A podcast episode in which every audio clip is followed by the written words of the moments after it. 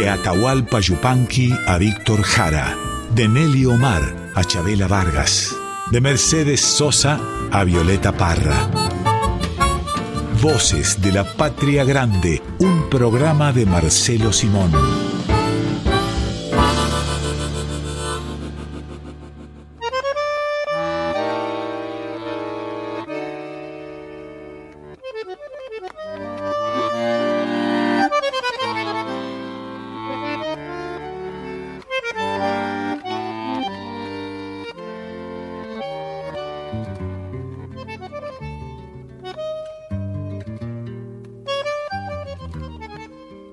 Bienvenidas, bienvenidos a Voces de la Patria Grande. Hoy el maestro Marcelo Simón se va a lucir con cuestiones de la etimología porque nos convocan las canciones Made in el Pago. Marcelo, creo que vos sabés de dónde viene Pago. Sí, claro, bueno, sé relativamente, pero, pero es una palabra muy Martín Fierresca, ¿no? Este, de hecho, ese personaje de Hernández hablaba del pago y reclamaba para sí el patrocinio, digamos, del dominio del territorio, porque sabía que conocía el pago, ¿no? Curiosa palabra, eh, es una palabra latina, ¿no? Pagus pagensis, eh, interesante, para decirlo en nominativo y genitivo, y hasta ahí llego, nada más, no me pidan más. Pero linda palabra, una palabra que le gustaba a Hernández, le gustaba al trovador más importante que hemos tenido en la Argentina, José Hernández. ¿Y sabes de qué me acordé, Marcelo, con este título que se le ocurrió a Pedro Patzer, Canciones Made in El Pago? Pedro, inventa estos temas porque cree que conocemos de esto y, de modo que cree que nos vamos a lucir con él y no a hacer papelones, que es finalmente lo que hacemos. Me acordé, te decía, de Made in Lanús. Ah, claro. Eh, qué hermoso, ¿no? Made in Lanús. Yo soy de Lanús. es fantástico. Eso es fantástico. Esa obra de teatro de Nelly Fernández Tiscornia, que tiene su película. La Nelly, Fernández Tiscornia, que era una genia, una genia. Que tiene su película que se llama Made in Argentina, ¿no?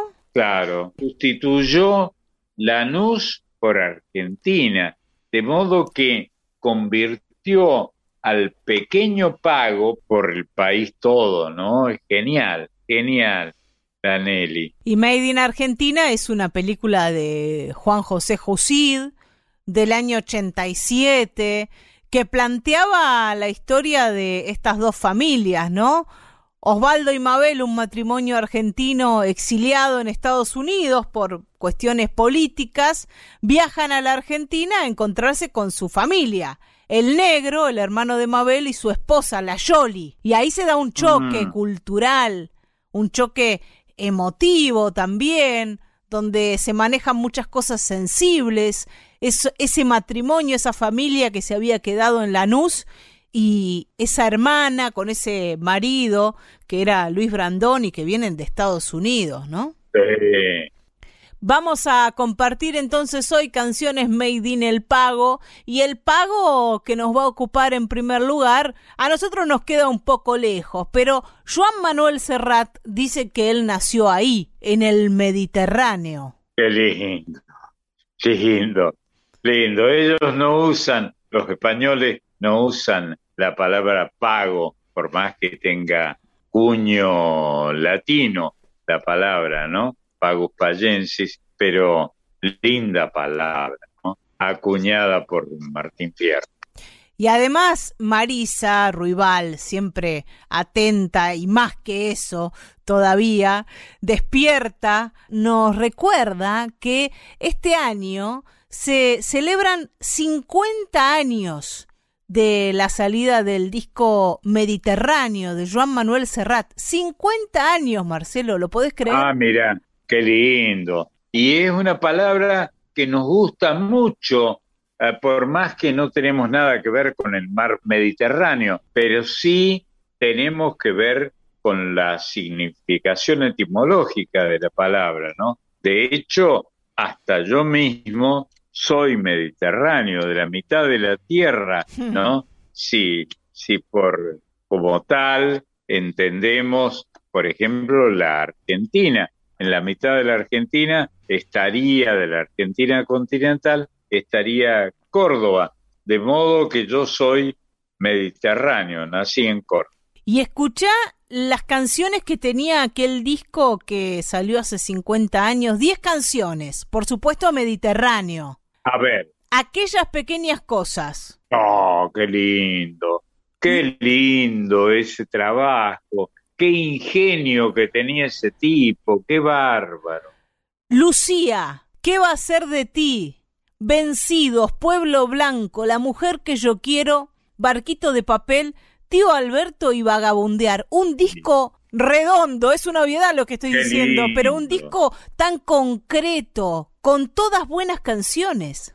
Eh, me quedo con tío Alberto. Qué genialidad eso. Sí, totalmente. Bueno, vamos a escuchar ahora Mediterráneo por Joan Manuel Serrat en esta versión clásica eh, que conocíamos bueno, yo no, pero algunos conocían hace 50 años y así nos presenta su pago el nano.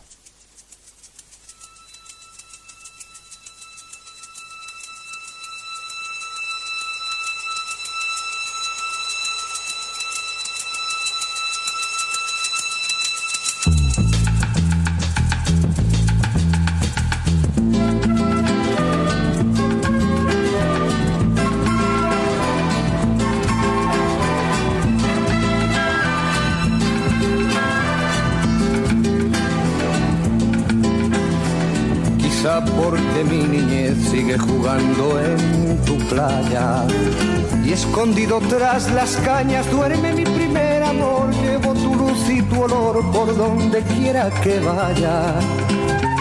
Y amontonado en tu arena, guardo amor, juegos y penas. Yo que en la piel tengo el sabor amargo del llanto eterno que han vertido en ti cien pueblos de Algeciras a Estambul para que pintes de azul sus largas noches de invierno. Fuerza de desventuras, tu alma es profunda y oscura. A tus atardeceres rojos se acostumbraron mis ojos como el recodo al camino. Soy cantor, soy embustero, me gusta el juego y el vino, tengo alma de marinero. ¿Qué le voy a hacer si yo nací en el Mediterráneo? Nací en el Mediterráneo. Y te acercas y te vas después de besar mi aldea. Jugando con la marea, te vas pensando en volver, eres como una mujer perfumadita de brea que se añora y que se quiere, que se conoce y se teme. Ay, si un día para mi mal viene a buscarme la parca, empujar al mar mi barca con un levante otoñal y dejad que el temporal desguace sus alas blancas. Y a mí enterradme sin duelo entre la playa y el cielo. En la ladera de un monte más alto que el horizonte quiero tener buena vista. Mi cuerpo será camino, le daré verde a los pinos y amarillo a la genista. Cerca del mar, porque yo nací en el Mediterráneo. Nací en el Mediterráneo. Nací en el Mediterráneo.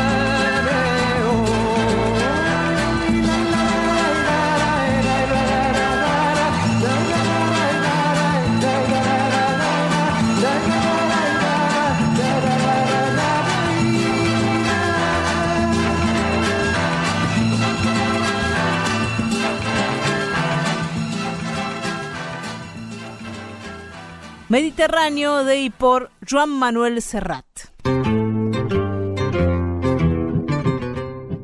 Nos vamos a ir, Marcelo, a un lugar donde dicen que hacen unos ponchos impresionantes. Yo estuve por ahí viendo a esos tejedores que por lo general son hombres y hablo de seclantás. Si bien se hace se hace no, no, seclantás en los valles calchaquíes. Salta, Salta. el Valle Calchaquí de Salta. Exactamente.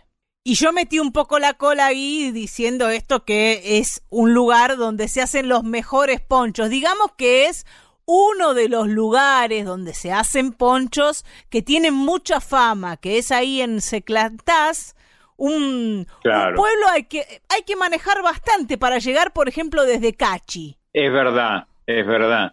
Cachi es también el Valle Calchaquí, igual que Seclantás, un lugar precioso donde de, yo sugeriría que paren, por favor, para comer, para comer humitas en chala o cualquier vianda de maíz.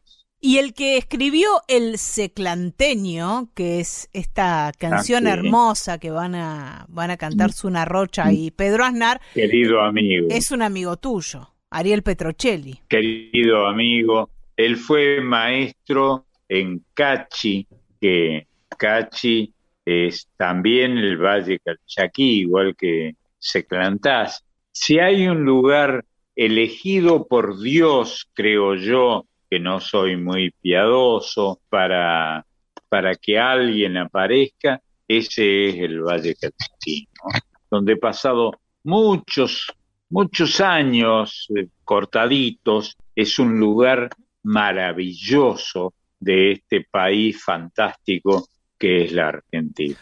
¿Y alguna vez me dijiste que recorriste esa zona?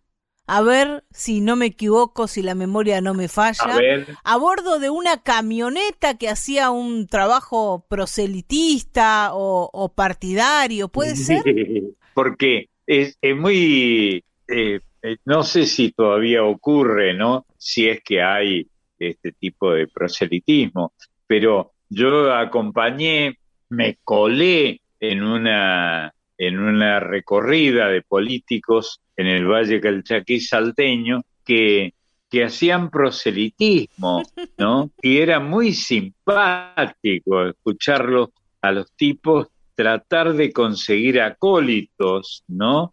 Y hablaban, desde luego, en el idioma, en el eh, idioma, una manera de decir, en el que hablan los que son de ese lugar, que desde luego para conseguir votos, si te toca alguna vez tener que hacerlo, que nunca se sabe, tenés que hablar de modo que te entiendan tus compañeros de prosélite, ¿no? De esta manera de hablar que tienen los, en este caso, los del Valle Calchaquí.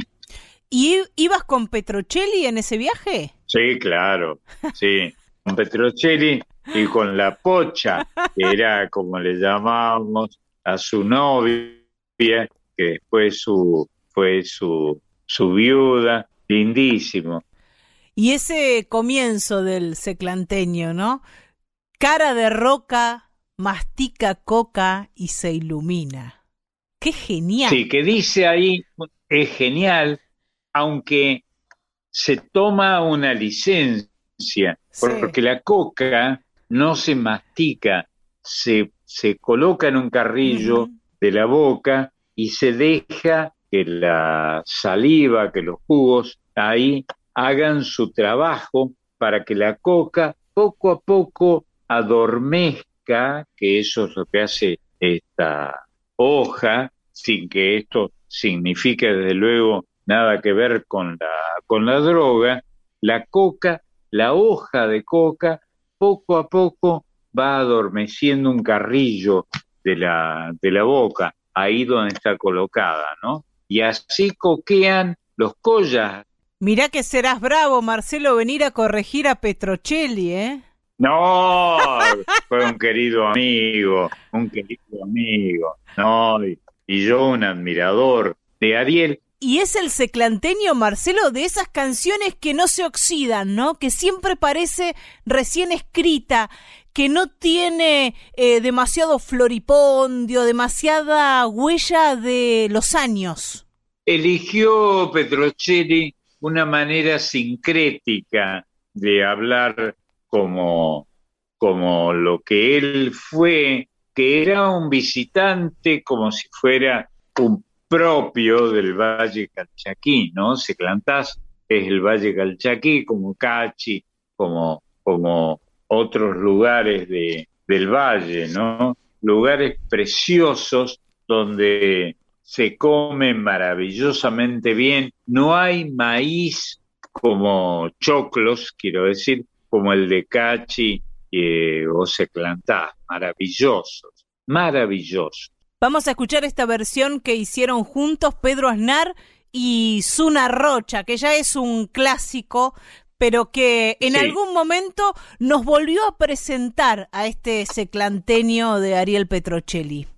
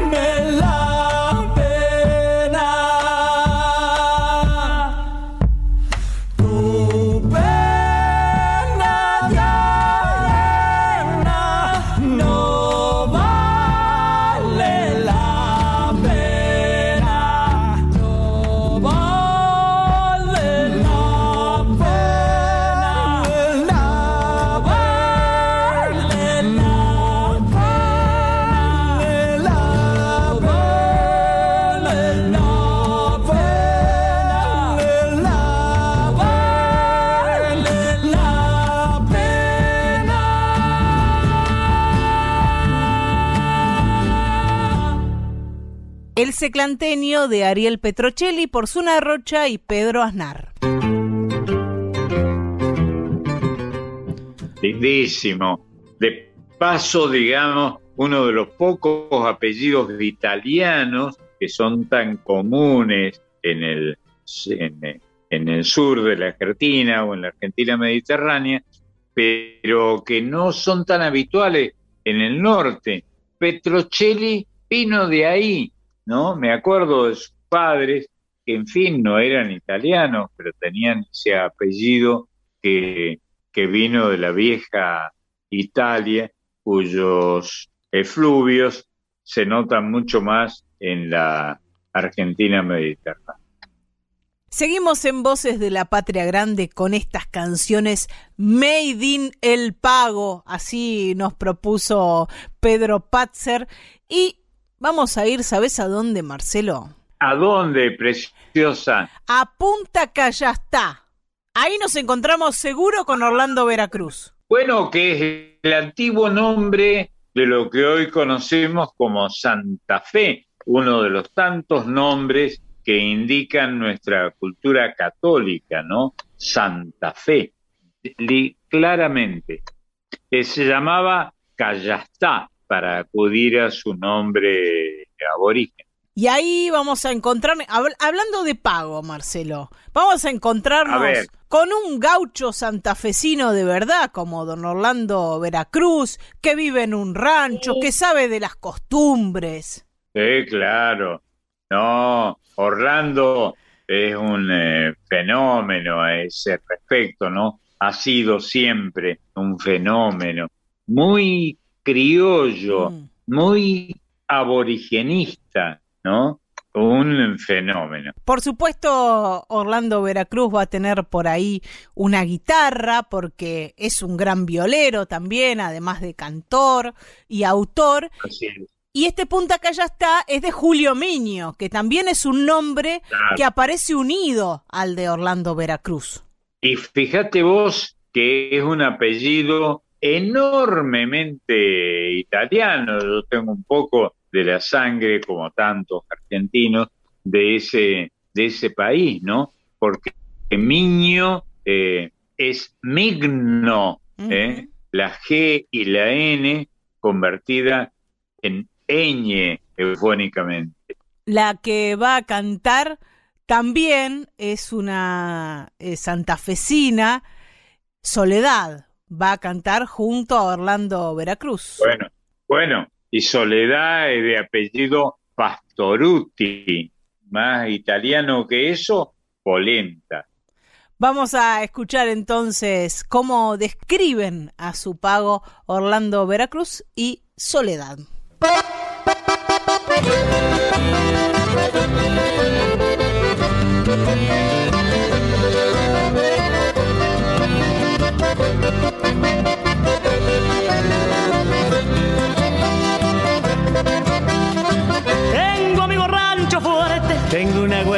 Dulce como miel de camata. Cargo plata en el capincho, monto flete que es un rayo, preparado en los dos libres para correr y para ganar. La presencia no me falta, no preciso de payeses para hacerme bien amar. De yapa tengo guitarra. Con mil pájaros cautivos y cordión en gualichara que solo le falta hablar aquí en Punta Calla está. ¿Y pa' qué? ¿Y pa' qué? ¿Y pa' qué quiero yo más? Soy feliz, sé soñar se quiere como se quiere aquí en Punta Callata. Ahí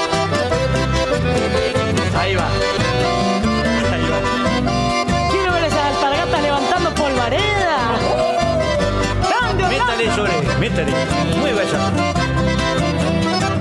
Si lo atraca la perrada, si lo apura el avispero, véngase pa' este lugar. Que no hay pago en todo el mundo pa' curar el dolor y pena como punta callada. Gloria es el santafesino, tape puro de alma fuerte que no se sabe doblar. Mano franca, vos amiga, mate alero, asagua y trago. Venga, compa, está en mi pago, aquí en Punta Callata. ¿Y pa' qué? ¿Y pa' qué? ¿Y, pa' qué quiero yo más? Soy feliz. Sé soñar, sé querer como se quiere aquí en Punta Callata. Punta Callastá de Julio Miño y Orlando Veracruz por Orlando Veracruz y Soledad. Y acá Marcelo, te quiero ver, a tu juego te llamaron porque nos vamos a ir para tu provincia para conocer de la mano de José Luis Aguirre la Córdoba Morena. Ah, mira, esa es una inferencia que ha hecho eh, el amigo que mencionaste, ¿no? En realidad, esa es una teoría mía que sé que ha sido negada y seguirá siendo negada por la mayoría de los observadores. Porque la Argentina, esta es mi teoría, eh, no éramos un lugar, eh, los morenos estaban donde había plata, donde había quienes compraran o tomaran negros, los negros eran esclavos y costaban dinero, desde luego. Y nosotros hemos sido siempre pobres en esta Argentina meridional, en esta Argentina del sur. No había plata al respecto. Pero bueno, algunos niegan esto, pero yo sé que es la verdad. La, la negritud en, en estas postrimerías del imperio, este, del Río de la Plata, el reinato del Río de la Plata, donde estábamos nosotros, éramos éramos insignificantes, ¿no? No, era, no éramos el Alto Perú, hoy Bolivia, no éramos Perú, ahí estaba la plata. En, en, esta, en estos lugares donde creció la Argentina, el país del plata, como ustedes saben, no había dinero y no había plata. Vamos a, escuchar este Córdoba Morena, va a cantar su autor, José Luis Aguirre.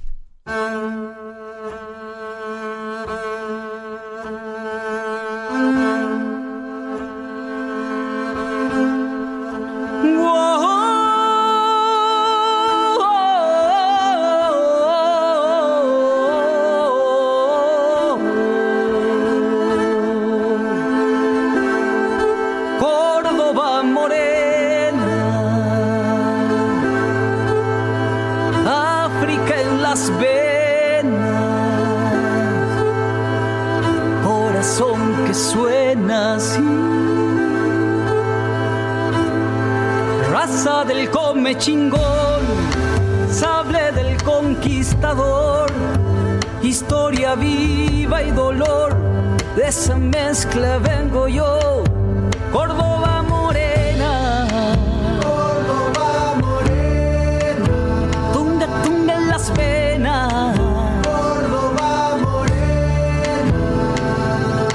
Sambo come chingón sanavirón. De madre india que se mezcló, de padre esclavo que refundó, de esa mezcla vengo y al fondo los barrios cercados, los pibes marcados, la gorra, los paisas, la música, el palo, las casas bajitas, feroz patrullero que pasa Córdoba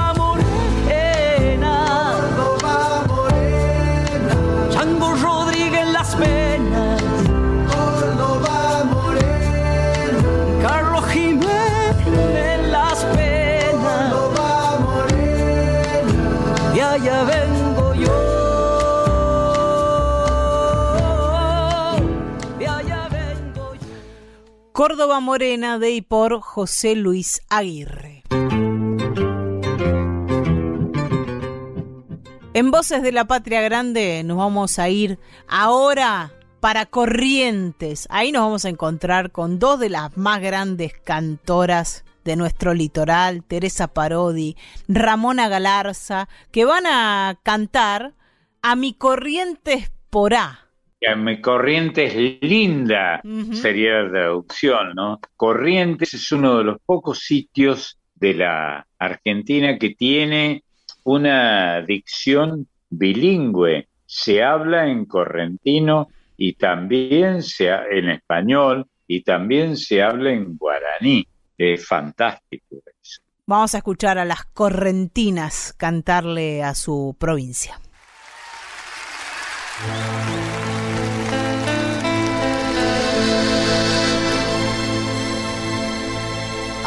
A mi corrientes por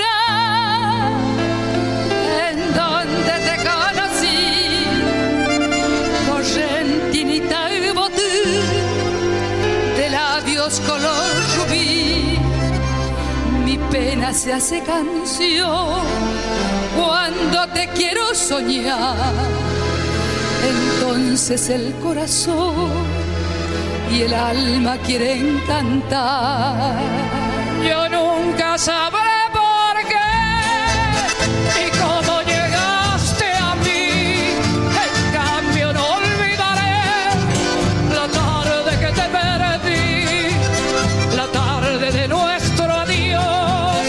Te dije en aquel cantar, se queda mi corazón en mi corriente espora bajo el cielo azul te recordaré. Nunca te olvidé, Y en la soledad de mi noche cruel, solo sé cantar,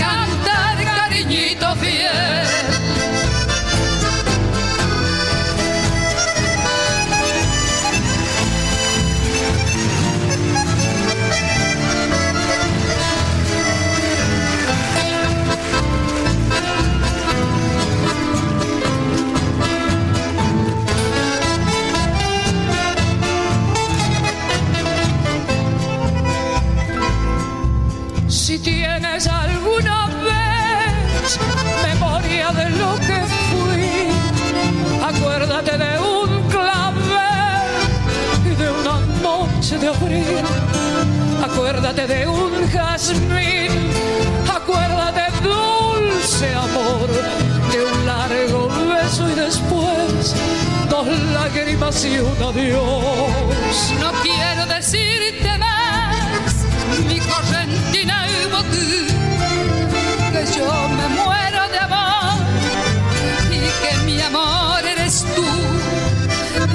No puedo tener la dicha de verte más, que viva siempre feliz en mi corrientes por ahí. Bajo el cielo azul te recordaré.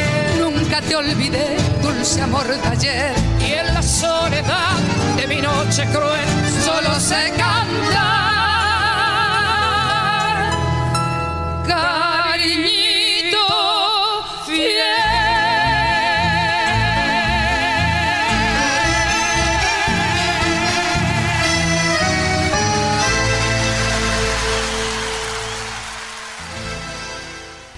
A mi corrientes por Adelito Vallardo y Eladio Martínez por Teresa Parodi y Ramona Galarza.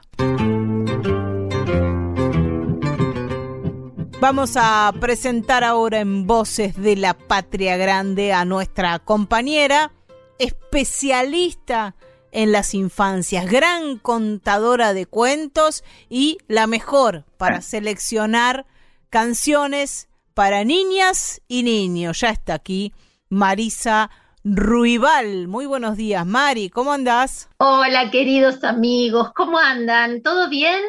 Muy bien, ¿vos, Mari? Todo maravillosamente bien. Bien, bien, contenta de poder estar con ustedes un domingo más en este recorrido de canciones que nos llevan por todo nuestro país. Seguro. Bueno, y justamente yo voy a comenzar por ahí, por el pago de todos, por la Argentina. ¿Me acompañan? Seguro. Pese a que la Argentina tiene un nombre en realidad vinculado con, con el puerto, ¿no? Eh, Argentina es el río de la Plata. Este, y en verdad la Argentina es mucho más que el río de la Plata. Exactamente. Bueno, y vos sabés que Cecilia Pisos escribió un libro que se llama De la A a la Z Argentina. Las ilustraciones son de Claudia Leñasi. Y este es un abecedario de poemas. Pero el abecedario completo, ¿eh? La Argentina está completa en este abecedario que escribió Cecilia Pisos, porque ella arranca con A de Aconcagua, B de Borges, C de Cielito, D de Dulce de Leche, E de Empanada, F de Fútbol, G de Gaucho, y así continúa hasta la Z de Samba. Y ella va pasando letra por letra por un montón de bailes, comidas, lugares, personajes, costumbres, animales, plantas de nuestro país, lo que se te ocurra. Y los presenta a todos a través de coplas y poesías. Mira qué hermosa manera de hacer conocer nuestro país a través de las poesías, recorriendo todo el abecedario. Seguro y a través de las comidas, ¿no? Y de los dulces, que De no está todo. mal. De No todo, de todo. Comidas, hay personajes, costumbres, animales, lo que quieras, lo que quieras. Y yo elegí la P para compartir con vos, justamente P de Paraná. Mirá lo que escribe Cecilia. Paraná. Paraná. P de Paraná. Por el río Paraná venía navegando un piojo con un hachazo en el ojo y una flor en el ojal. Así dice, así dice un dicho del truco, ¿no? Exacto, entonces ella lo rescata y lo, lo eh, coloca acá en esta poesía, pero también hay otros personajes que ahora vas a escuchar. Por el río Paraná flotando iba una jangada. ¿Cómo acostaron al bosque? Un carpincho preguntaba. Por el río Paraná, arriba de un camalote, navegaba un pueblo entero, con su plaza y con su torre. Por el río Paraná venía navegando un piojo. Un perro venía con él, lo tenía entre ojo y ojo. Y ojo amigos, que el que digo no es el piojo de ese perro, sino el perro de ese piojo. Así describe Cecilia Pisos este río Paraná, esta frase que se dice cuando se juega el truco, de con un hachazo en el ojo y una flor en el ojal, y así recorre toda nuestra Argentina. Me parece una manera muy divertida, muy linda de conocernos nosotros, pero también de hacernos conocer, porque este libro, Argentina, que se llama De la A a la Z, Argentina, forma parte de una colección donde distintos autores presentan países de América a través de la poesía. Escritores y escritoras representan sus países a través de la poesía. Entonces también tenemos, por ejemplo, de la A a la Z Cuba y así un montón de países. Es una hermosa colección que les recomiendo, pero por supuesto, comencemos por de la A a la Z Argentina. Está muy bueno, Marcia, así que si quieren también lo pueden buscar en internet, con una hermosa ilustración en la tapa que nos invita a amar mucho más nuestro país de lo que lo amamos. Y de paso, exaltemos este juego tan ingenioso, te lo dice alguien que no, que no, no tiene ningún talento en, en muchísimas cosas y menos en esto, en los naipes, que es el truco, ¿no? Sí, Un, eh, un juego tan argentino, tan fuertemente argentino, que se trata de hacer engaños con naipes, ¿no? sí, exacto. Eso es. Por eso me pareció muy divertido este guiño que le hace el truco dentro de esta poesía dedicada al Paraná y con este perro y el piojo. Así que bueno, a divertirse de la mano de Cecilia Pisos. Sí. Y ahora me voy para los pagos de Laura de Betachi. Ah, qué bueno. Vos la conocés mucho, Laura, la, la respetamos y la admiramos mucho a ella como escritora. Y quiero leerte la primera página de su libro, porque ella hace una descripción hermosa de lo que vamos a disfrutar cuando empecemos a recorrer esas páginas. Comienza diciendo, a orillas de un brazo del Paraná está Reconquista. Allí nací yo, allá por el año 1936. Por esos parajes de Santa Fe hay algunos lugares que tienen una arena increíble, como para dibujar monigotes. Yo creo que Monigote en la Arena nació conmigo en Reconquista. Luego se fue a Córdoba y hoy vive medio enjaulado como un garbanzo peligroso en Buenos Aires.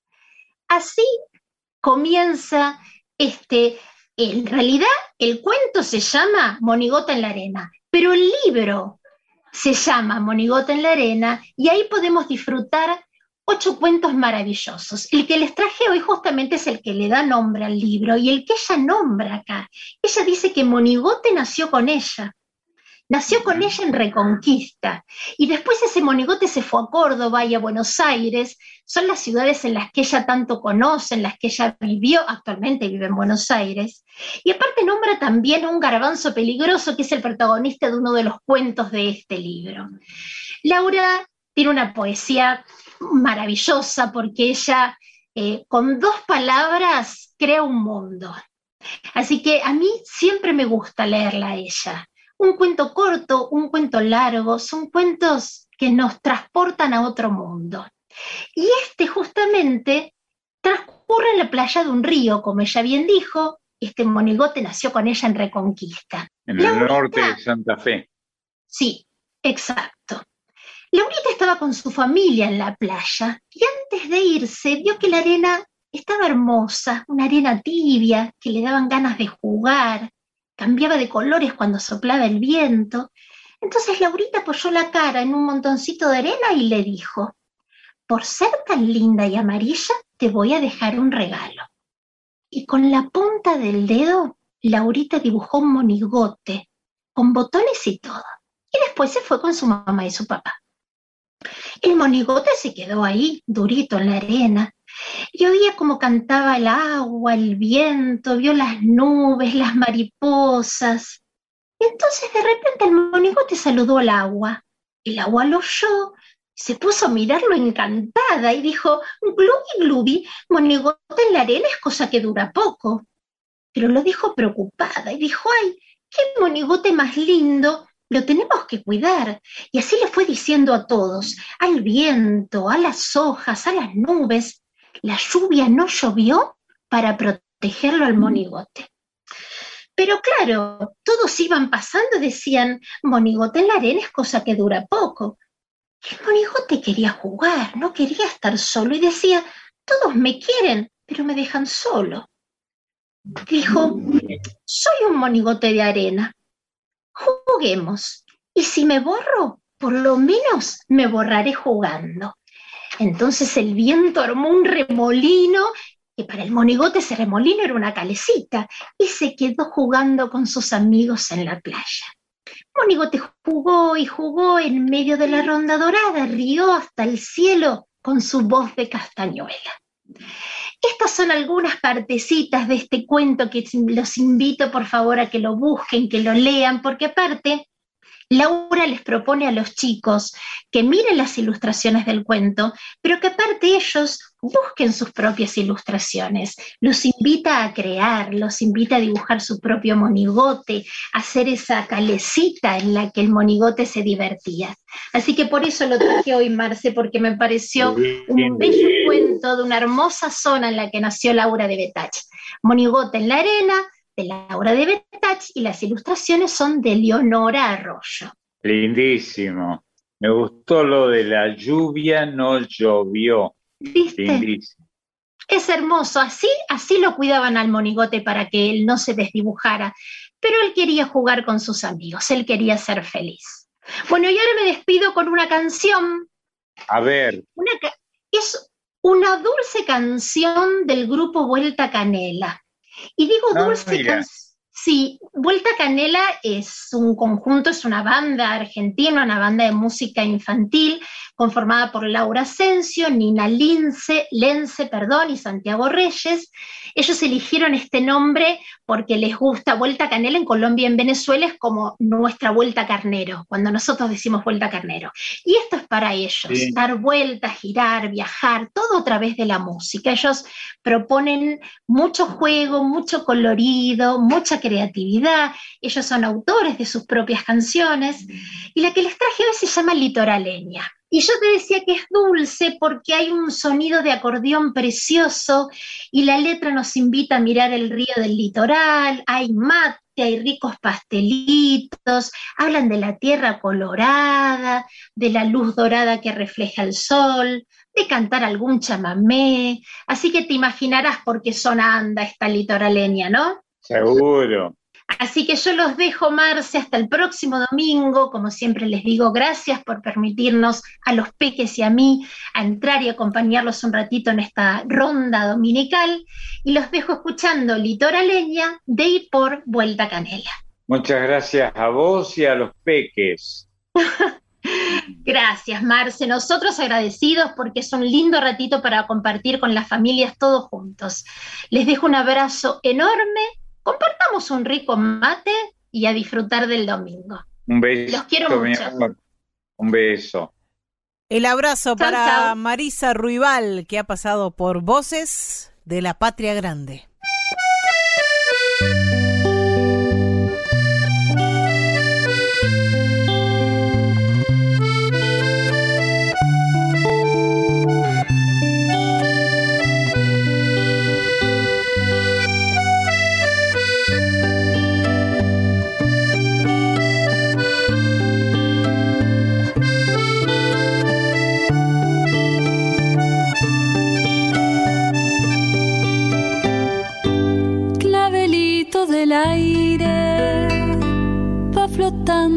Agua, en el río rojizo por la tierra colorada. En la orilla te espero con el mate y la pava, observando el solcito que refleja luz dorada.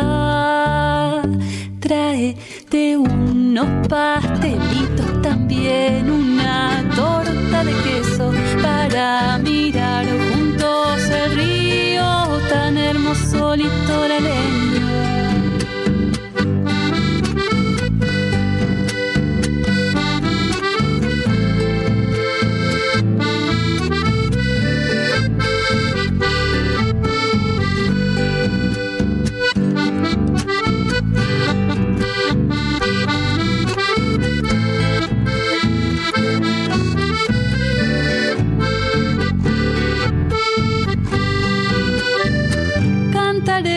Canciones, llámame guitarreada, mientras que las olitas van meciendo la piragua, pinceladas de verdes y ramitas mojadas, van llorando los sauces, los recuerdos de la infancia. Tráete unos pastelitos también, una torta de queso para mirar juntos el río tan hermoso litoraleño. Trae de unos pastelitos también, una torta de queso para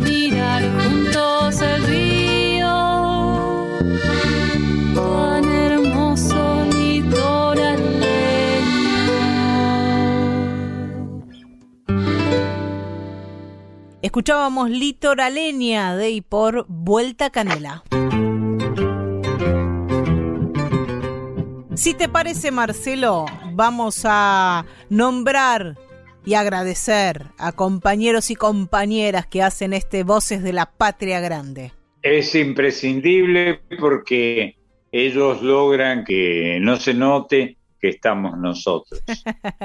Pedro Patzer es el encargado de ponerle un nombre, pensar una consigna ah, para cada uno de estos programas Made in o Made in, el pago, como le quieran decir al programa de hoy, es su idea para este domingo y la musicalización también, también es una obra de. Pedro Patzer. Lindísimo. Marisa Ruibal es la productora de este espacio y encargada de la columna de las infancias, de traer niños y niñas a Radio Nacional Folclórica en este horario, así que siempre gracias a Marisa. Una capa. La Colomerino, en un ratito nomás, va a estar aquí con su columna sobre mujeres y feminismos en la música y en la cultura popular, una columna que se llama Folk Fatal y ya vendrá, ya estará con nosotros aquí. Y tenemos a nuestro equipo técnico artístico, Diego Rosato, en la edición de cada uno de estos programas, que como ustedes saben, se emiten grabados, cada quien está en su casa grabando y luego el domingo ustedes escuchan el programa completito entre las 11 de la mañana y la 1 de la tarde, así que nuestro agradecimiento eterno para Diego y Máximo Vargas. Máximo Vargas es nuestro consultor permanente. Y nuestro juez. También. Y les recordamos que para comunicarnos lo hacemos a través de las redes sociales. En Instagram y Facebook nos encuentran como Marcelo Simón Voces de la Patria Grande. Y hemos recibido, Marcelo, a nuestro Facebook un, un, mensaje de Leticia Borda que lo vamos a leer. Dice, Marcelo Simón, gracias por el excelente programa que realizan junto a su equipo. Saludos de Ángel Palacios, hijo de Kelo Palacios, uh. que se fue de gira. Ángel Palacios. Kelo Palacios fue un capo, eh, uno de los más importantes animadores culturales que ha tenido la Argentina. Y su mamá, ni te cuento. Kelo recientemente fallecido, lo hemos dicho aquí en Voces de la Patria Grande el pasado 28 de mayo, así que abrazamos a su familia que nos escucha, Marcelo. Sí, seguro, seguro. Son esos apellidos que han signado la historia de un país, en este caso el país de los argentinos, donde nos han permitido entrar.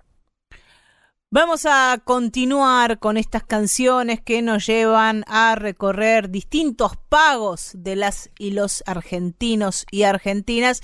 En este caso, José Larralde dice que él es de los pagos del tiempo. Sí, seguro. Larralde es que se muestra poco, habla menos, pero lo he conocido bastante, he hablado mucho con él es uno de los tipos más inteligentes y más criollos que ha tenido y que tiene la Argentina. De los pagos del tiempo me he llegado y a los pagos del tiempo he de seguir, rejuntando majadas de vergüenzas cansadas para brindarle el resuello de un sentir. En los campos de Naides pastorear la guachada que sola se ha quedado, una poesía tan gaucha por un lado, tan criolla como decías Marcelo, pero a la vez tan universal, porque vos sabés que José Larralde tiene muchos fanáticos rockeros, por ejemplo. Es que es un capo, es un poeta, José. Vamos a escucharlo con De los pagos del tiempo.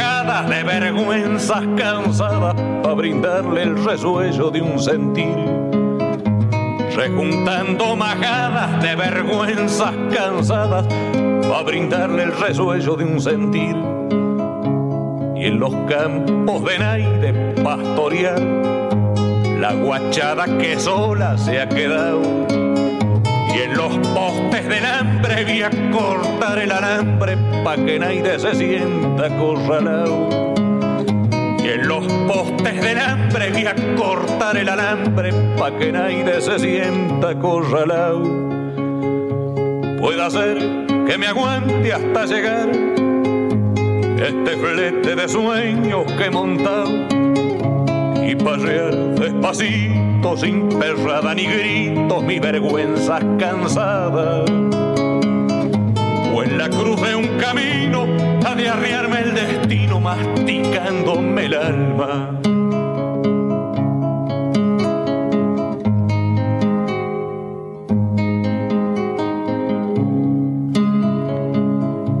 De los pagos del tiempo me he llegado y a los pagos del tiempo he de seguir.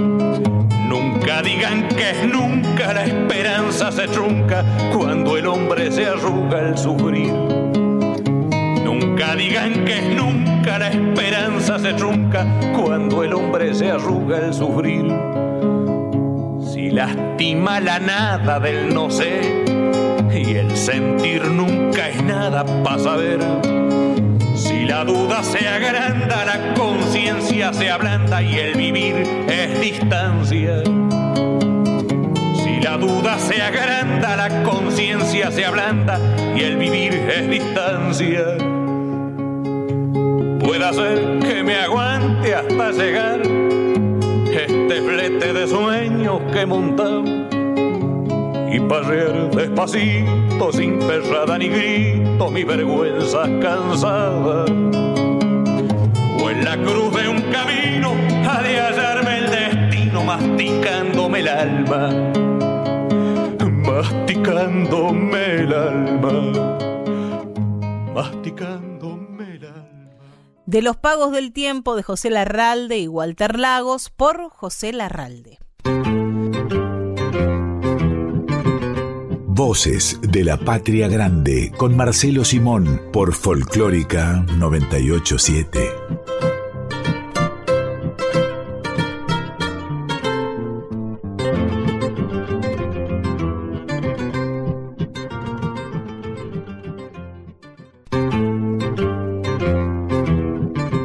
Estás escuchando a Marcelo Simón en Voces de la Patria Grande. Y lo que viene es una invitación. Una invitación que eh, la hacen los santiagueños. Entre a mi pago sin golpear. Así nomás. Ah, lindo, Qué lindo. Bueno, ahí también hay algunos datos que conviene examinar, ¿no? Pago es el lugar, ¿no? Ya Martín Fierro, José Hernández, hablaba de los pagos como el sitio donde el, prisionero no quería salir. Y esto es fantástico, ¿no? Y quienes nos van a invitar a pasar a su pago sin golpear son una banda de artistas, Marcelo, impresionantes, encabezados por el Chango Farías Gómez. El resto se llaman La Manija. Se llamaron Ah, bueno. La Manija, se llaman para el resto de la eternidad, así. Esta agrupación de Claudia Romero, Verónica Condomí, El Mono Izarroalde, Cristian Puig, Pablo Mamiaro, Pablo Jiménez y el Goyo Fabré y Eduardo Avena, un grupo de esos que solo podía armar el Chango Farias Gómez.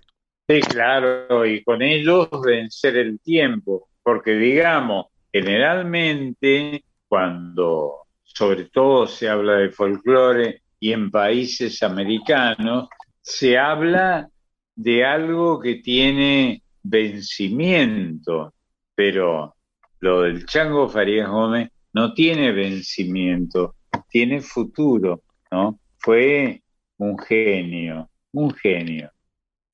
Lo escuchamos con La Manija y esta invitación. Entre a mi pago sin golpear.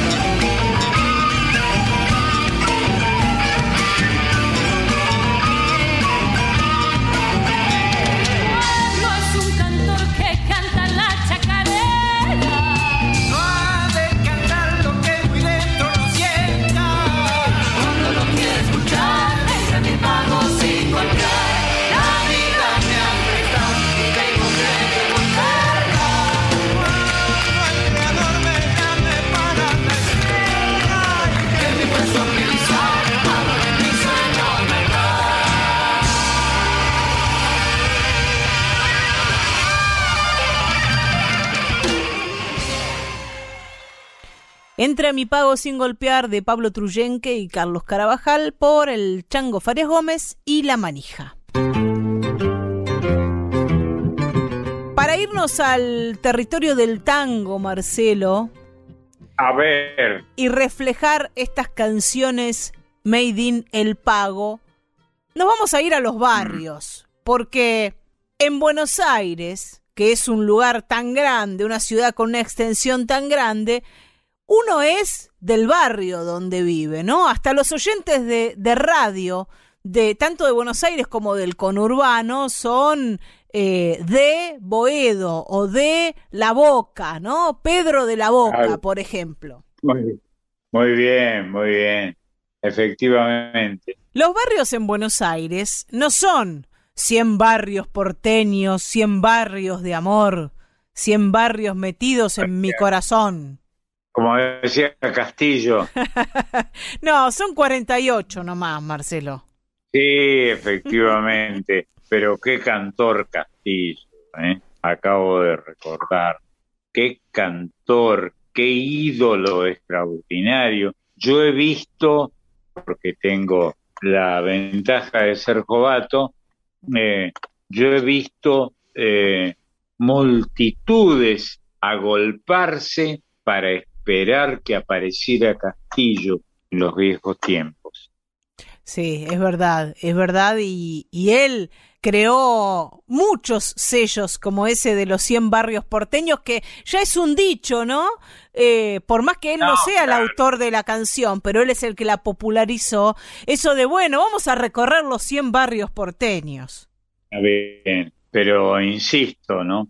Qué cantor, qué ídolo popular extraordinario, que desde luego el tiempo ha contribuido a disipar la, extraordinaria enjundia, capacidad de concentrar multitudes que tenía Castillo. Cuando yo me acuerdo, yo trabajaba en Córdoba, en una, una radio muy popular de Córdoba, cuando lo lográbamos tener a Castillo, se agolpa, rompían la, la radio los admiradores, como es lógico, ¿no? Porque era un ídolo extraordinario. Totalmente, el gran Alberto Castillo o Alberto de Luca, tal era su nombre, pero solo lo hemos citado para para decir esto de los 100 barrios porteños, que en realidad son menos de la mitad, y cada uno de estos barrios son el pago de porteñas y porteños, ¿no? Tienen una identidad, tienen un ritmo, una forma de ser, un perfil, y también a cada uno de estos barrios los ha celebrado y les han cantado diferentes artistas o los han pintado, así como Quinquela Martín pintó la boca, y no sabemos si la boca siempre fue así o quiere parecerse a los cuadros de Quinquela Martín. Qué bueno, no, qué buen pensamiento, muy bien. Podemos decir también que mm, Borges habló de y describió y les dio personalidad e imagen a esos malevos del barrio de Palermo, cuando el barrio de Palermo era un barrio de, de gente brava, de cuchilleros. Así es, porque antes que fuera eh, el barrio que soy, que Sí. es un barrio de petimetre, para decirlo con una palabra antigua. Palermo Soho, Palermo Queens. Imagínate lo que pensarían los malevos si llegan a escuchar Palermo Soho. Claro, Este dato nos sirve para comprobar empíricamente que el tono, la forma, el carácter de estos barrios va variando. Así pasa el tiempo, ¿no? desde luego, como ocurre en el resto del mundo. Es una noticia, una mala noticia que le tengo al resto del mundo. Va cambiando, no son lo mismo eh, respecto de nuestro tiempo, los tiempos que vienen. Y si bien hay algunos barrios muy tradicionales en la ciudad de Buenos Aires, como por ejemplo puede ser el barrio de La Boca que ya hemos nombrado, el barrio de San Telmo, de Montserrat, Valvanera, San Nicolás o Constitución, por ejemplo, San Cristóbal, que son barrios muy antiguos y, y con muchísima historia, hay barrios que son más nuevos en el trazado de la ciudad, como por ejemplo el barrio de San José de Flores o el barrio de Flores. Ah, mira, está bien, no lo había pensado. Buen dato. Porque fue un partido de la provincia de Buenos Aires hasta 1888, en que recién fue incorporado a la capital federal o a la ciudad autónoma de Buenos Aires, como le decimos hoy. Es cierto. Bueno, y Buenos Aires, que tiene un nombre desde el punto de vista catastral, tan poco interesante como capital federal, ¿no? Pero el folclore es más fuerte y entonces le ponen el nombre de los barcos. Qué fantástico. Y ahora que le decimos Cava, Marcelo o Amba, ni te cuento. Sí, no me gusta no me gusta, pero es así. ¿Qué va a ser? Los nombres catastrales, está bien.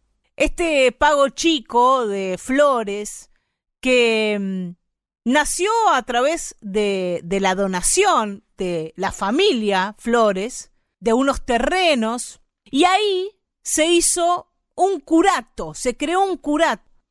Y para eso la familia Flores, que tenía terrenos de sobra, por lo visto, donó una manzana para levantar una iglesia parroquial, otra para la plaza Ah, y una tercera para instalar los mataderos públicos del pueblo. Así nace este barrio de Flores que luego queda como parte de la provincia de Buenos Aires, como decíamos, y recién en 1888 es incorporado a la capital federal. Su nombre completo es hermoso, ¿no? Aquello de San José de Flores. Lindo. Bueno, y respecto de los mataderos, que tienen tanto que ver con nuestra historia, que está muy vinculado, muy vinculada con eh, el sacrificio de los de las vacas, ni que hablar.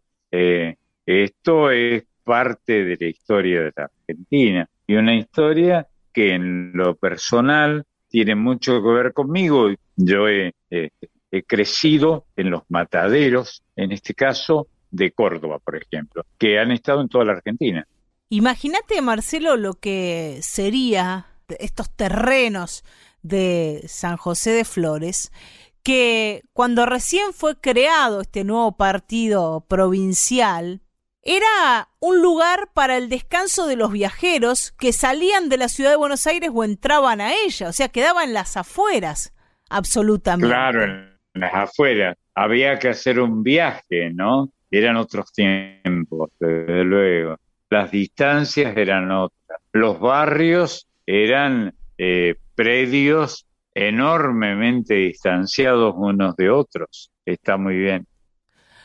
Vamos a escuchar cómo le canta el tango a este San José de Flores y aquello de me da pena verte Dale. hoy barrio de Flores. Siempre el tipo vuelve al pago una vez que está vencido de haber estado haciéndose el galán seguramente en aquello que le llamamos o le llamábamos, quién sabe cuánto tiempo más le diremos así, el centro. Ah, claro, claro, desde luego. Qué lindo. Recuerdo a Edmundo Rivero en estas cosas. No es Edmundo Rivero quien va a cantar, sino otro, otro porteño. Porteño absoluto, Alberto Morán, Está lindo. el fachero de la orquesta de, de Don Osvaldo Pugliese. Claro. La gente se paraba, dejaba de bailar para mirarlo. Morán era muy pintón. Y él hizo un éxito de este San José de Flores, por supuesto, junto a la orquesta del maestro Osvaldo Pugliese. El Pago, en este caso, es un barrio de la ciudad de Buenos Aires al que este tipo vuelve ya un poco vencido para cantarle a su pago chico, a su barrio.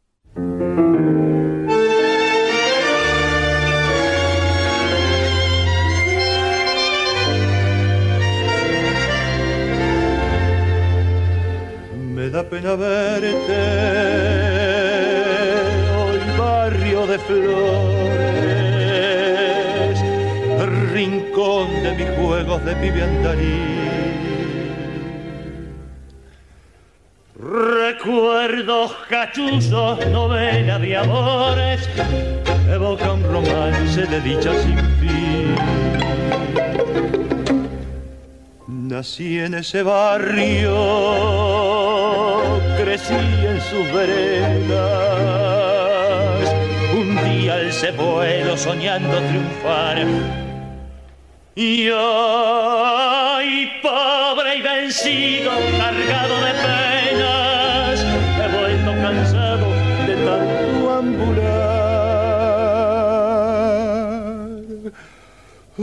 Dicha y fortuna. Me fueron esquivas, giro de ensueño disperso de que, y en medio de tanta desgracias y penas, el ansia bendita de verte otra vez. En tierras extrañas luché con la suerte, de y sin vueltas no supe mentir, y al verme agobiado más pobre que nunca, buscando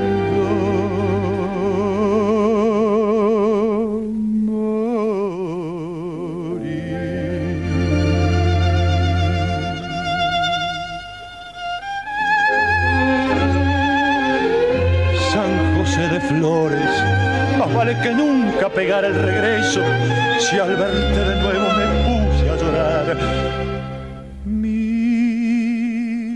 labios dijeron, temblando en un rezo, o mi barrio no es este cambio de lugar. Quiero quedarme a morir en la huella, si todo he perdido, barriada y hogar. Total,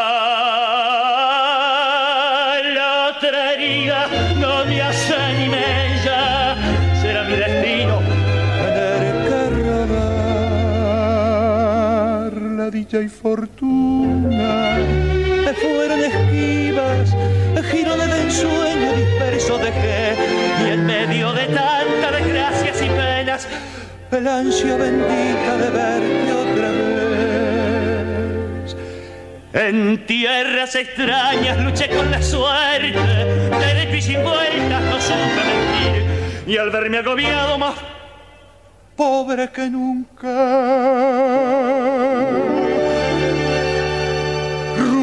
querencia buscando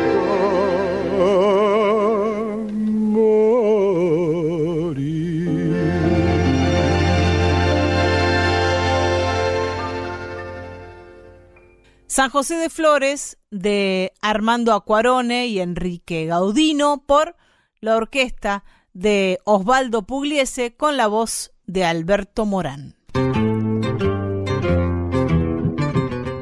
Seguimos recorriendo estos pagos de la Argentina, estas canciones made in el pago, para irnos a una de los, las geografías más bellas del país, que es Jujuy. Y cuando llueve ni te cuento, Marcelo. Sí, cuando llueve en Jujuy.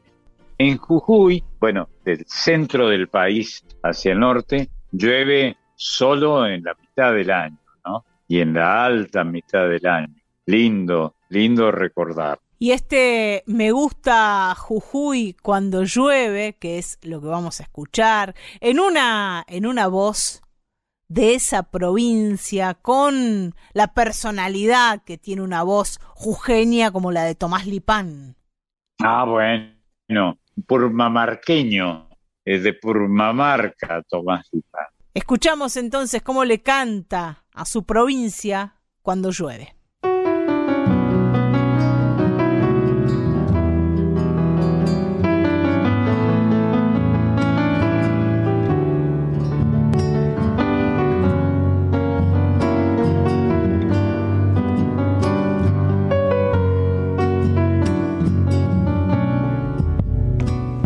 Jujuy, mi Jujuy, cuando llueve y dejar que el recuerdo me lleve y por ya la perder me ha abrazado al amor, mojadito de aguas del alma. Y por ya la perder me ha abrazado al amor, mojadito de aguas del alma. Me gusta Jujuy, mi Jujuy, cuando aclara y en los charcos mirarme la cara o mirar los gorriones al cielo volar desde el campanario hasta el alma o mirar los gorriones al cielo volar desde el campanario hasta el alba es una fruta madura, Jujuy. Es un jazmín encendido, Jujuy. O tal vez un ramito de luna o de sol, una campanita de plata. A Jujuy esta samba le quiero cantar. Me gusta Jujuy con todo el alma.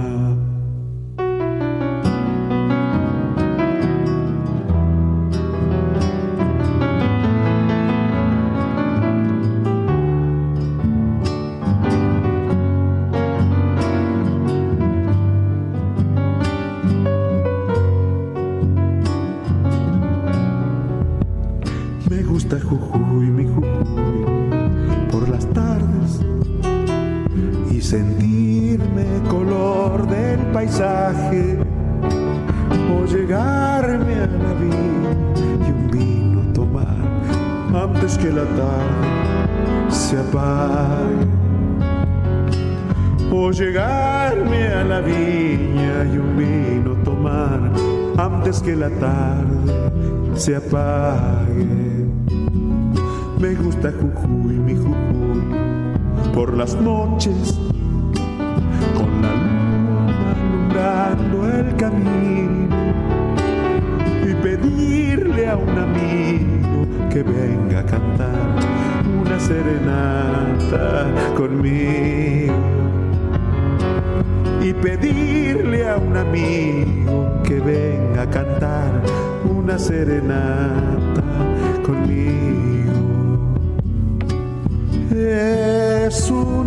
fruta madura, Jujuy. Es un jazmín encendido, Jujuy. O tal vez un ramito de luna o de sol, una campanita de plata. A Jujuy esta samba le quiero cantar. Me gusta Jujuy con todo el alma.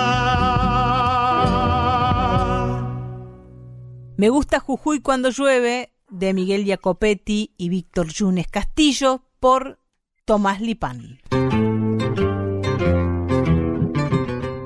Lo que sigue es una canción pampeana, una provincia, Marcelo, que no es tan cantada como eh, Salta, por ejemplo, como Santiago del Estero, o como el mismo Jujuy, que recién nombrábamos, ¿no? Es cierto, pero curiosamente, en algún momento se decía que la Argentina es el país de las pampas, un topónimo aborigen. Pampa es llanura en la Argentina, pero es el nombre de una provincia, ¿no? De una provincia altamente querida en nuestra tierra. Y fíjate que en esa provincia, en la localidad de Rancul, nació uno de los más grandes cantores argentinos que ha conquistado todos los países de habla hispana. Alberto Cortés. Es verdad, muy pampeano, absolutamente pampeano por origen y por vocación, ¿no? Y, y un cantor que, que tuvo un éxito eh, internacional de extraordinario y se reivindicó siempre como pampeano, ¿no? Curiosamente, con ese topónimo que quiere decir llanura en, eh, en, en la lengua de los aborígenes. Junto a Ricardo Nervi hicieron este La Pampa es un viejo ah, mar. Vamos a escuchar cómo describen su pago. Cortés y Nervi iba a cantar Edith Rossetti.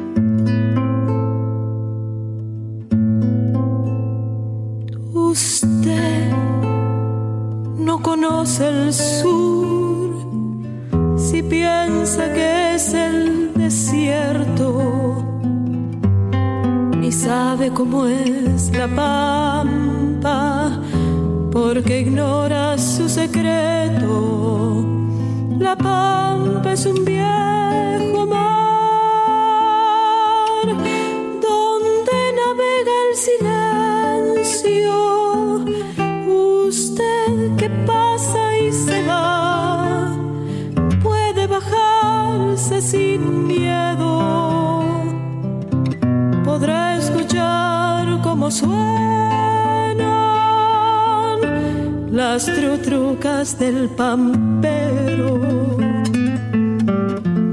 Si usted no ha estado por aquí,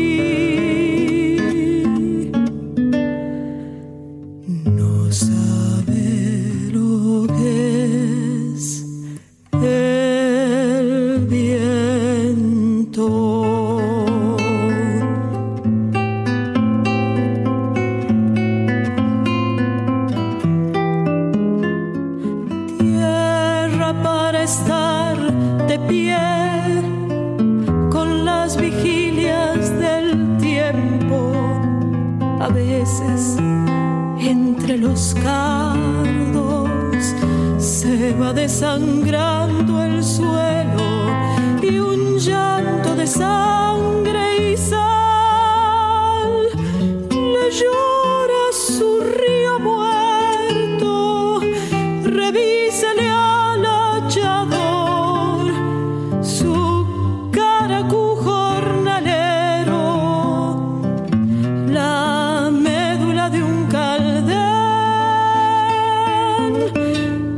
hallará si escarba el hueso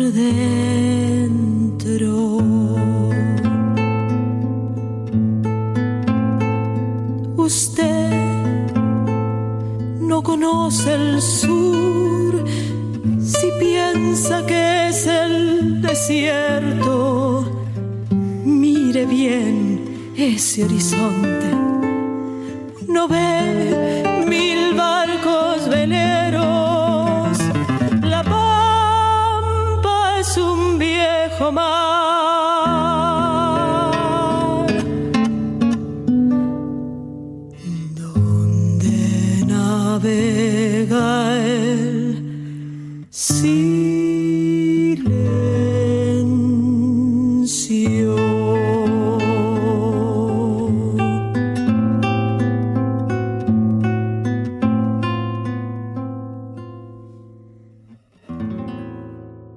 La Pampa es un viejo mar de Alberto Cortés y Ricardo Nervi por Edith Rossetti.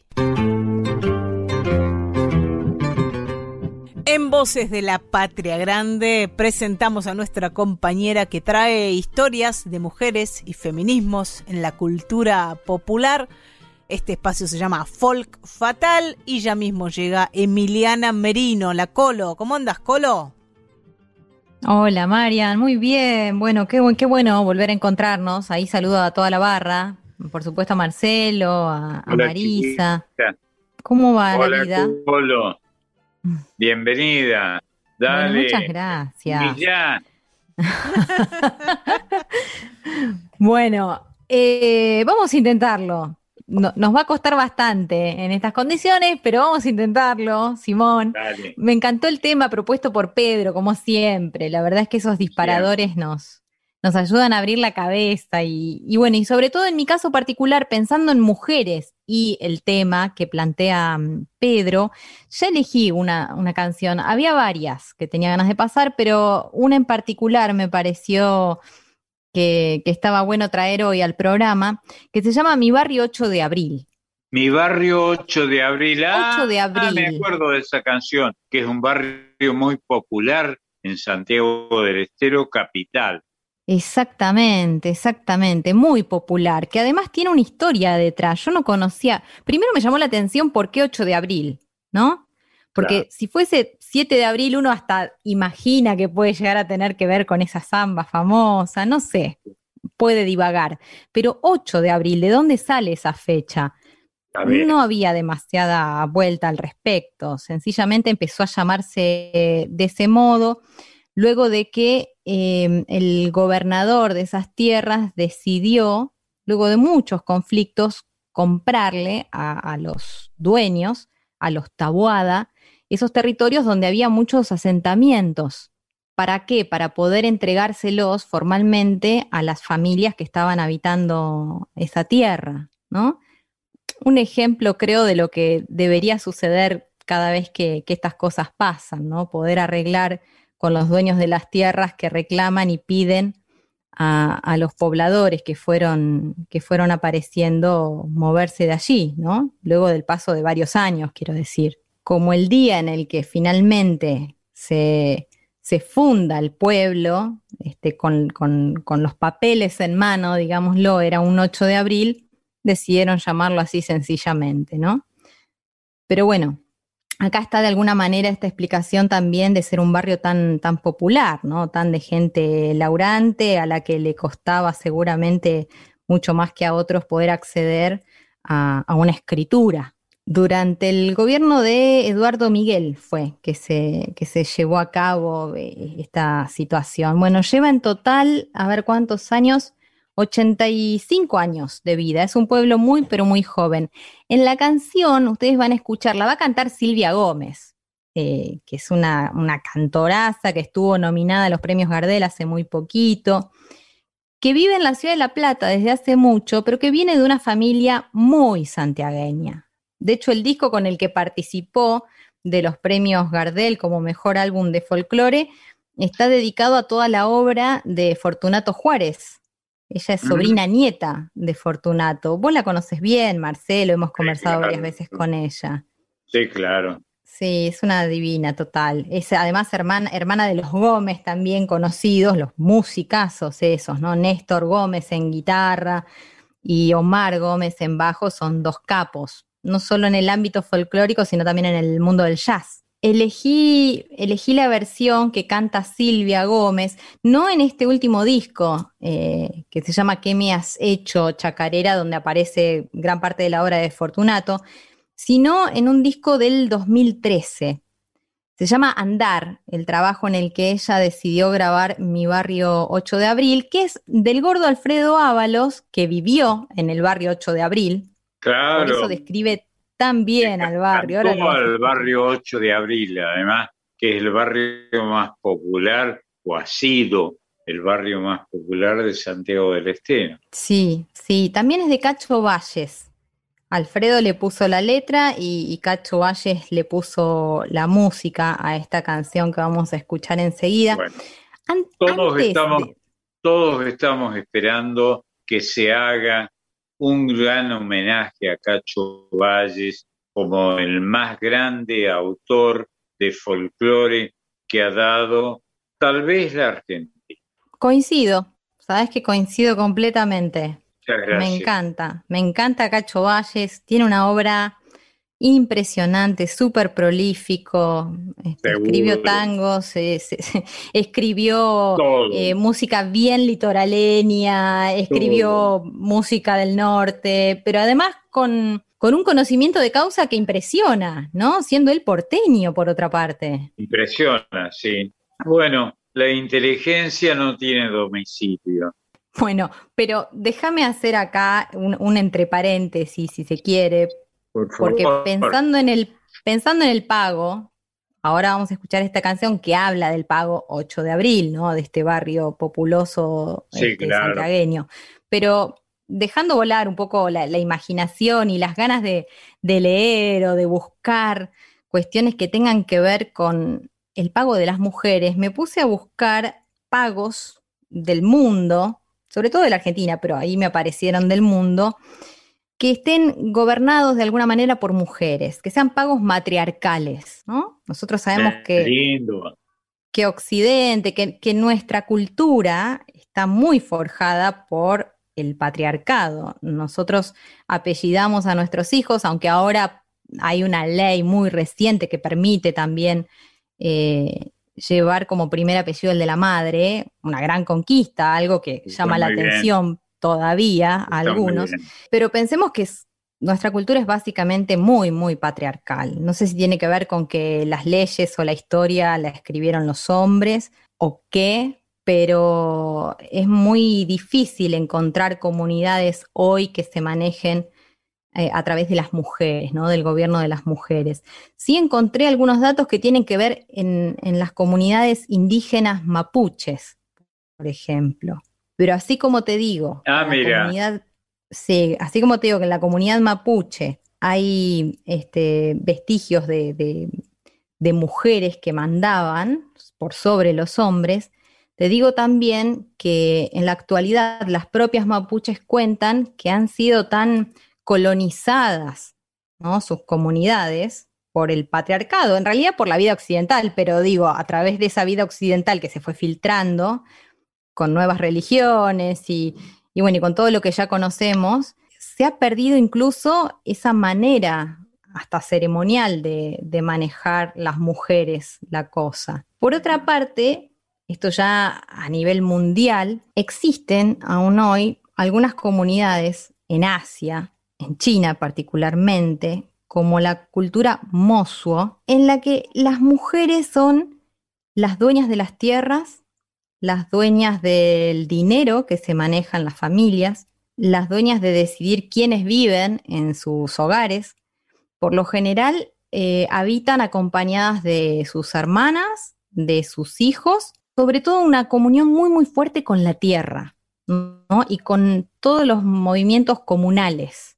Algo que me llamó la atención de, de las comunidades matriarcales actuales, hay otra también muy importante, muy numerosa en Indonesia, con un nombre muy difícil de pronunciar. Lo voy a decir por si alguien quiere googlear y meterse e investigar en profundidad, pero eh, se llama Minangkabau. Minangkabau, esta comunidad en Indonesia de mujeres muy numerosa, muy numerosa. Pero digo, el eje, por lo que estuve leyendo en todas estas comunidades matriarcales, es que prácticamente no existe la violencia. Ah, mira. No hay robos, no hay peleas, eh, no, hay, no hay desmanes ¿no? Que, podríamos encontrar en, nuestras comunidades actuales y completamente occidentales. Es decir, habría que poner el ojo, ¿no? Yo no sé si, si, si será lo ideal. Pero lo loco que en este mundo tan globalizado existan algunas comunidades, muy pocas todavía, matriarcales, y que el, el símbolo de esas comunidades tenga que ver con la comunión con la naturaleza, sobre todo, y que no haya violencia, y es para ponerle el ojo, por lo menos, ¿no? O para copiar este, algunas de esas relaciones. Nada, sencillamente esto, tirar algunos disparadores que nos hagan repensarnos como sociedad, tratar de poner el ojo eh, en cuestiones que para hoy, para hoy, para nosotros nos parecen impensadas, pero qué sé yo, o sea, habría que ver, ¿no? De qué manera alcanzar la no violencia en estos tiempos. Pagos matriarcales existen aún hoy, son pocos, pero existen. El pago del que vamos a hablar hoy o, del que estamos hablando hoy es el 8 de abril. No creo que sea un pago muy matriarcal, pero, pero tiene lo suyo. Se llama Mi Barrio 8 de abril, es del gordo Alfredo Ábalos. Cacho Valles le puso la música y la divina de Silvia Gómez la canta como una diosa. Grande Colo. Chicos, chicas, gracias, gracias por esto. Les mando un abrazo enorme y nos reencontramos el próximo domingo. Dale. Chao, mi amor. El próximo domingo aquí, Emiliana Merino, que recién nomás ha pasado por Voces de la Patria Grande.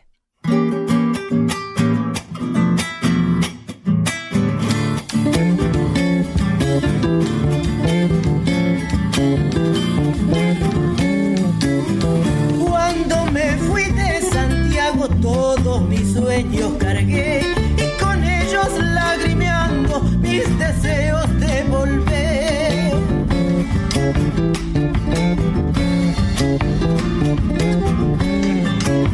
Repechando mi destino de guitarrero y cantor, se quedó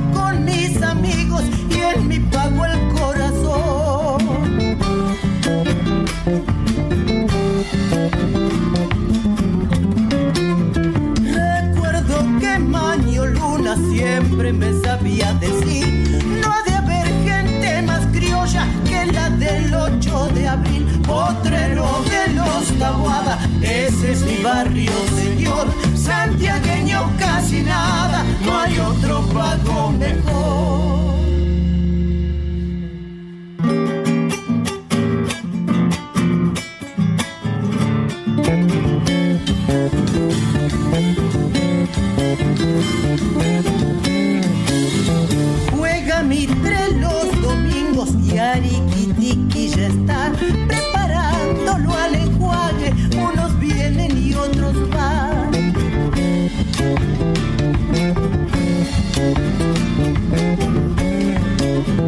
¿Cómo saben comer bagres esos changos por allá? Si los flecha Maño Luna, las hará cocinará.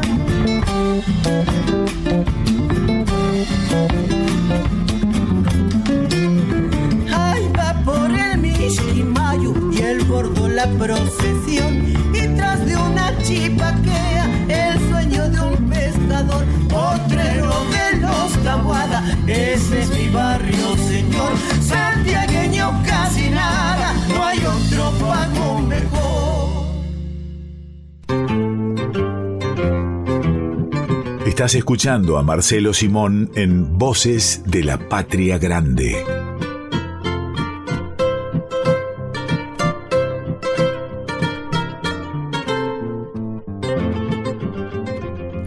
Seguimos en Voces de la Patria Grande con estas canciones Made in El Pago y vamos a escuchar una composición bellísima y sencilla a la vez de Mario Arnedo Gallo que es Salavina.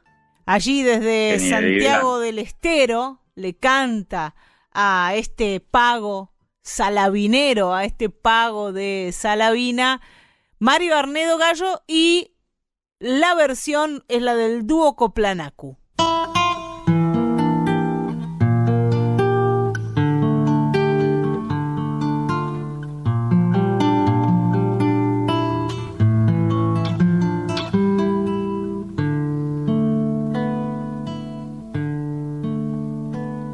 Como un canto levanta la noche añoranzas que vienen y van, encendiendo el violín de los grillos, junto al cerco de la soledad, encendiendo el violín de los grillos, junto al cerco de la soledad.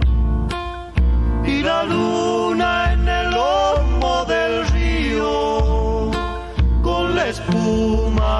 pone a jugar y unas coplas de antiguas vidalas en la orilla ya se oyen cantar y unas coplas de antiguas vidalas en la orilla ya se oyen cantar.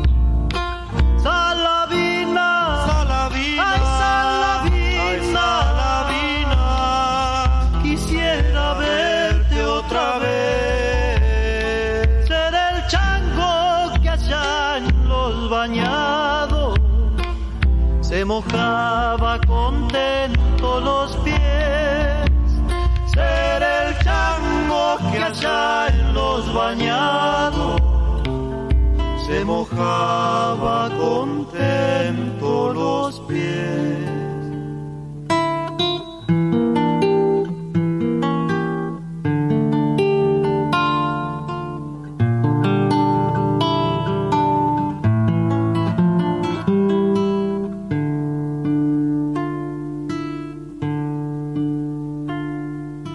Sol con su magia lo deja florecido de oro al tuscar, el crespín va rompiendo el silencio por amargos senderos de sal.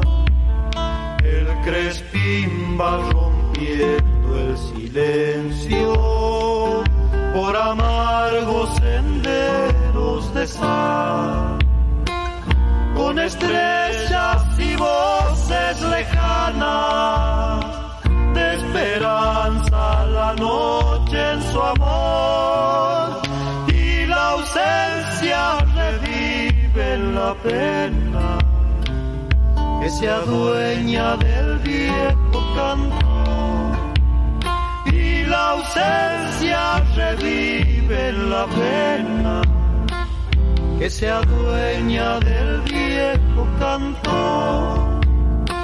Salavina, Salavina, ay Salavina, quisiera verte otra vez. Ser el chango que allá en los bañados se mojaba contento los pies. Ser el chango que allá en los bañados se mojaba contento los pies. Salavina de Mario Ornedo Gallo por el dúo Coplanacu. Y en este domingo de canciones Made in El Pago es Cito Segovia quien nos va a decir que Chaco también quiere ser una canción de algodón. Chaco también se llama esta canción de este chaqueño Cito Segovia, nacido en Resistencia, fallecido a sus 36 años, muy joven, en Corrientes, en Bellavista, y en ese corto tiempo dejó en nuestra música de raíz folclórica una huella imborrable. Comparte también con muchos de nuestros artistas, lamentablemente, un destino trágico en las rutas. La muerte lo encontró en la ruta, en un accidente automovilístico.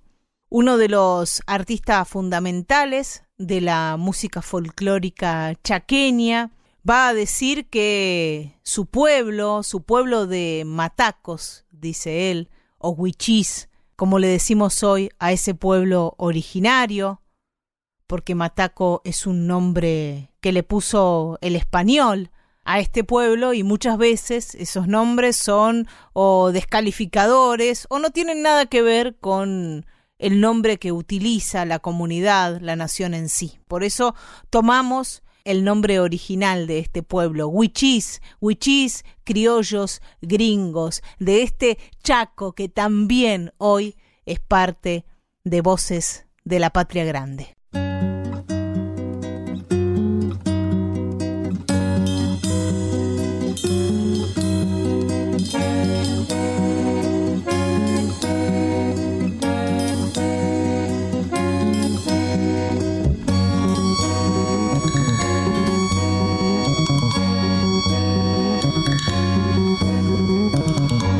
Cambiando la vida por la razón de crecer, siempre cantando y cantando, soñando el amanecer. Mi pueblo tiene memoria y un canto para contar.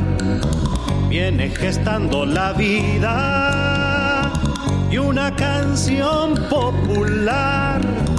Pobres los pobres que olvidan la conciencia y la razón.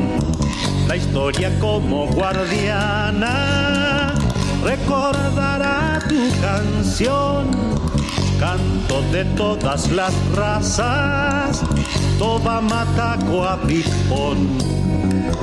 Gringos de sangre caliente, camisa, sol y sudor.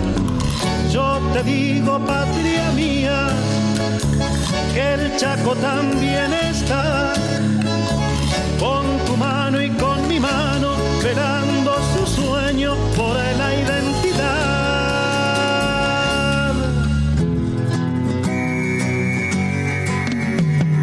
Chaco también quiere ser una canción de algodón.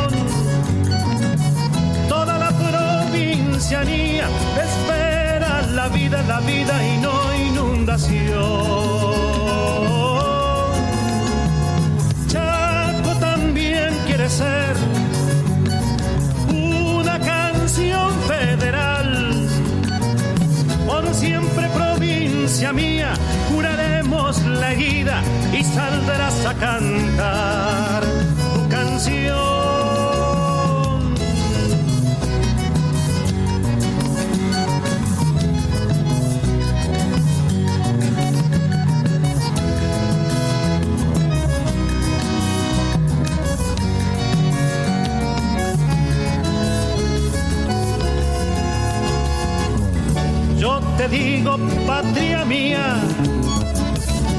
Chaco también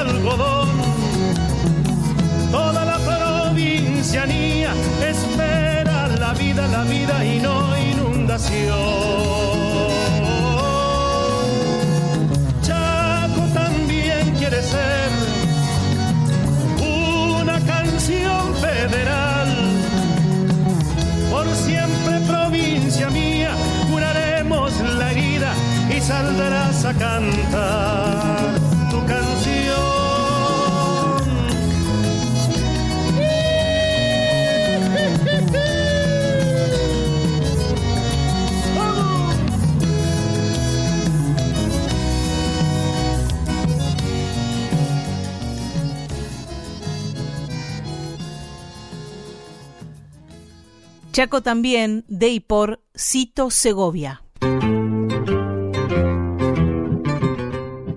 Y en el cierre, Marcelo, Sí, mi amor. nos vamos a ir con un poema de Atahualpa Yupanqui musicalizado por los divididos, Diego Arnedo, Ricardo Mollo y Jorge Araujo, este vientito del Tucumán. Ah, qué lindo, qué lindo, ¿no? Una evocación y una aspiración a poder sentir en, en la cara el vientito suave, tal vez eh, estival de Tucumán, ¿no? Que es una es la provincia más eh, vinculada con el, eh, con el influjo del quichua o del quechua en el idioma, ¿no? En, los topónimos.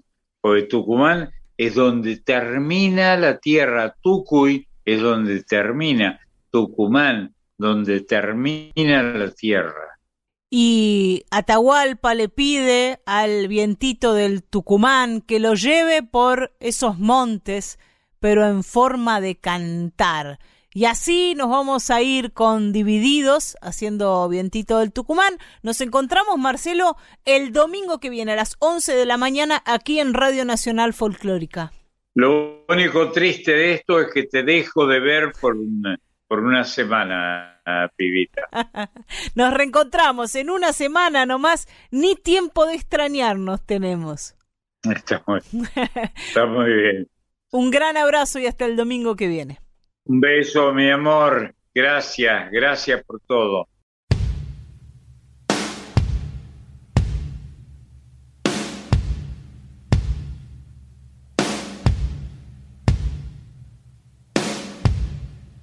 Tú que conoces mi pena, vientito del Tucumán,